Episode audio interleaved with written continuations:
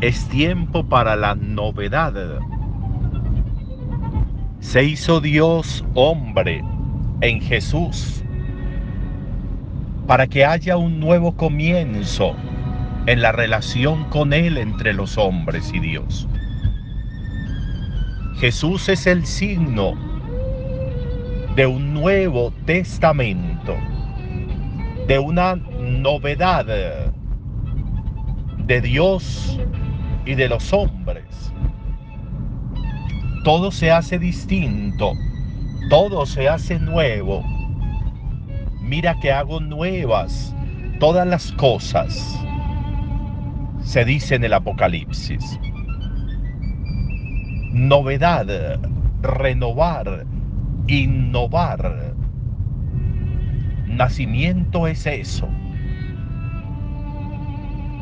Con frecuencia hemos recibido en tarjetas o en saludos que nos desean un feliz año nuevo.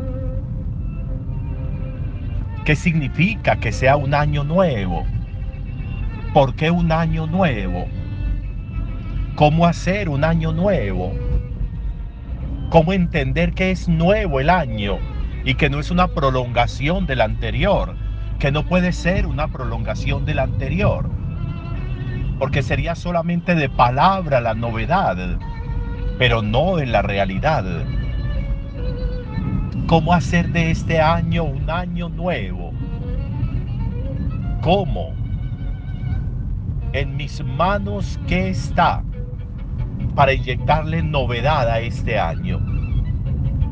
Que el tiempo sea nuevo, no solo en el deseo, sino también en el ejercicio.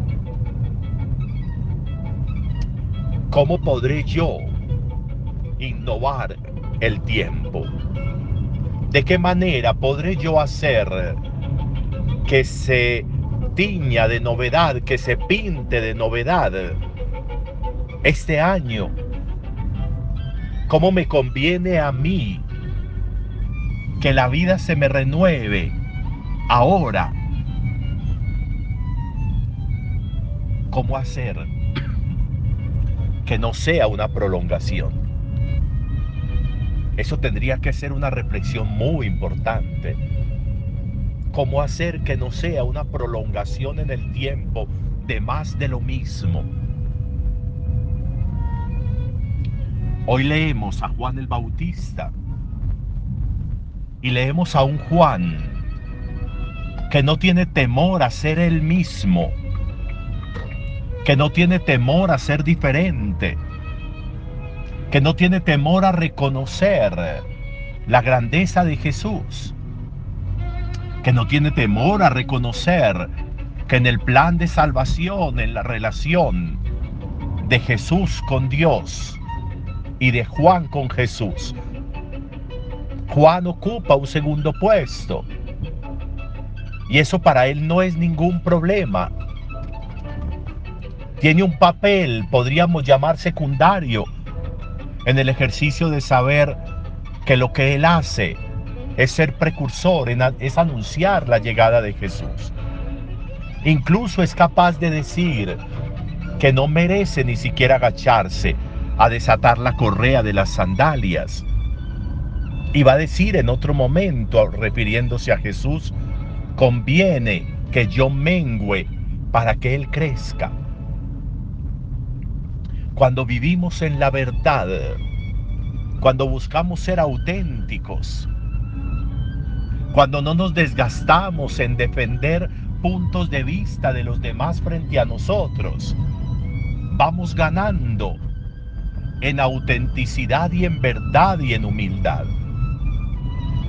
Notas características de Juan que podrían innovarnos el tiempo. La verdad está en mí. La verdad es Dios en mí.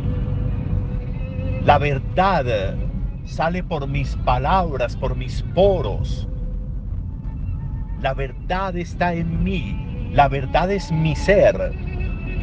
Necesito defender mi existencia. Existo. Necesito defender mi palabra.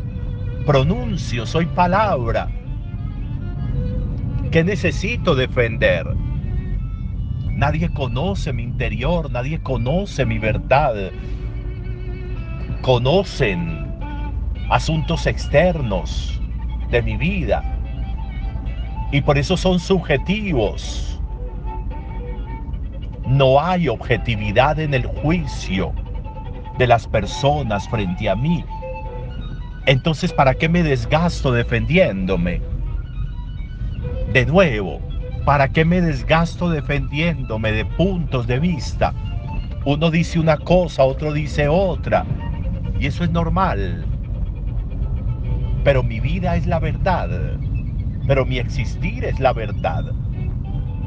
Juan el Bautista no tiene temor en decirles, yo no soy el Mesías, yo no soy Jesús, yo no soy Salvador. Yo estoy anunciándolo a Él. Yo bautizo con agua, pero el bautismo fundamental es el bautismo del Espíritu, es el bautismo del fuego. Y ese será el que Él haga. No le tengamos miedo y temor a eso que se podría llamar ser secundario.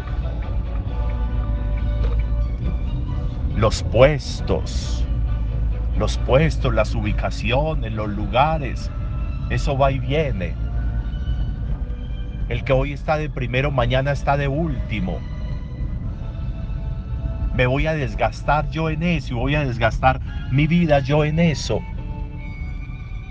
Qué bueno que este año sea un año nuevo, porque vamos a inyectarle a la vida autenticidad, verdad y humildad, que son estas notas características de Juan el Bautista y podrían ser mis notas características distintivas en este 2023. Serían las notas que me distingan. Y eso hará nuevo mi tiempo, nuevo mi año. Buen día para todos.